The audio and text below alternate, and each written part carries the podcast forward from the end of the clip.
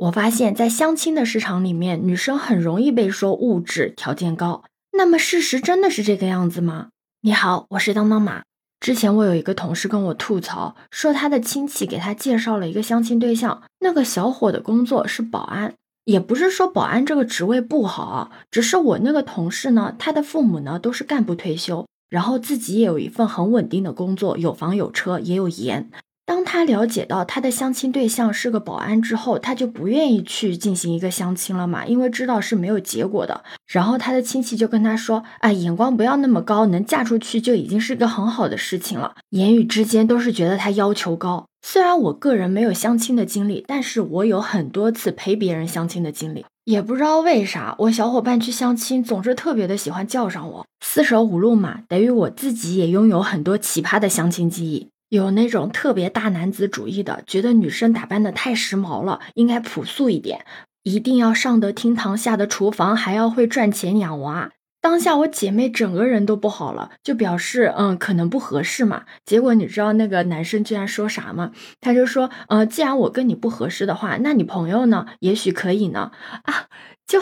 还有那种特别极端的，要么一句话都不讲。要么呢，就是夸夸其谈于自己特别擅长的领域，也不管女生到底想不想听。你说这谈不拢，能怪女生物质吗？我觉得这主要是因为相亲市场上面说亲的人呢，只给双方展示了双方的物质上面的条件。大家只能从有限的条件里面去挑选一些愿意去见面的，等见了面之后又发现种种的不合适，最后挑挑拣拣就会被讲啊，你是不是条件太高啦，要求太高啦，你是不是有点物质啊？其实这不仅仅是女生啊，男生女生都会有这样的一个情况。我今天看《再见爱人》这个综艺的时候，胡彦斌有一句话特别的戳我，他说我为什么要结婚？是因为结婚这件事情代表我足够爱他。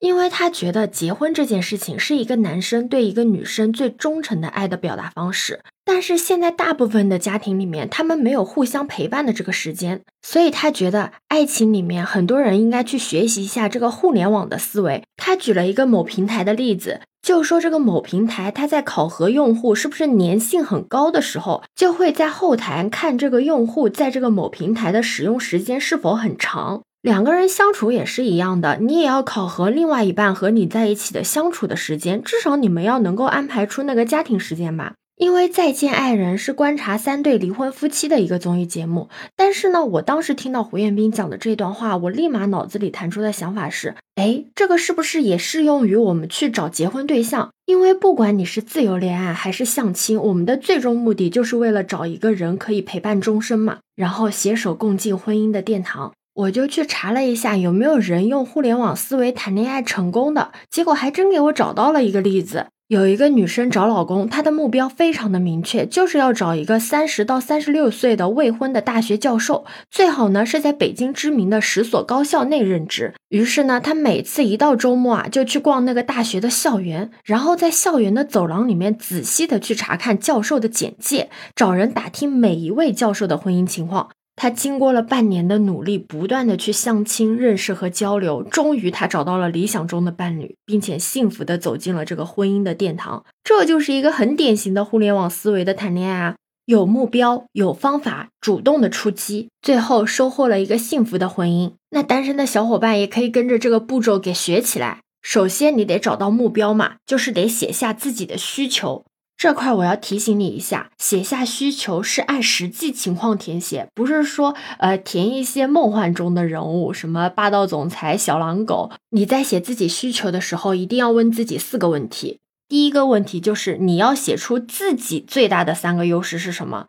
比如你的颜值、家境和学历等等等。那第二个问题就是你写下自己最大的三个不足是什么。比如说，我现阶段没房没车，或者情绪不稳定等等，这个呢会有助于我们按需索取，取长补短。那第三个问题就是说，你找对象最关注的三个点是什么？比如，有的人很看重颜值，有的人很在意身高，而有的人很在乎对方有没有一个稳定的工作和收入的来源。那第四个问题就是，潜在对象有哪些方面是你可以去降低这个需求的？比如你是颜控的话，你觉得这个人他长得完全符合你的审美，但是他的条件可能差了那么一点，你觉得你可以接受；又或者你觉得对方的条件很高，然后呢他的颜值差了那么一点，好像也没有那么重要了。就是这些你都得写下来，因为这样有助于我们在寻找合适的对象的时候抓大放小，避免因小失大嘛。当我们已经明确了自己真实的需求和自身的情况之后，下一步就可以大概画出自己的理想对象了。也就是说，互联网常说的用户画像。比方说，你希望你未来的对象他居住的城市在哪里，年纪的范围是在哪，他出生在哪，学历怎么样，从事的职业是什么？这块呢，可能是需要我们写的越详细越好。当然，我们写下的条件最好是跟自身的条件相对的，也就是我们说的门当户对嘛。不要就是写的太高或者写的太低。当我们有了目标之后，我们就可以去用方法主动出击啦。当我们拿着用户画像去让身边的家人朋友去给我们找相亲对象的时候，就会大大的缩小范围。他们在给你安排相亲对象的时候，就会很明确，这个人是在你的选择范围内的，这个人不在你的用户画像里面，所以肯定会被 pass 掉。你的相亲质量也会得到质的飞跃。这样听下来，是不是觉得用互联网的思维去找对象也是一个很不错的方法呢？你可以在评论区留言告诉我哦，也可以加入我的洗米团，欢迎你的点赞、订阅、收藏。这里是走马，我是当当马，拜拜。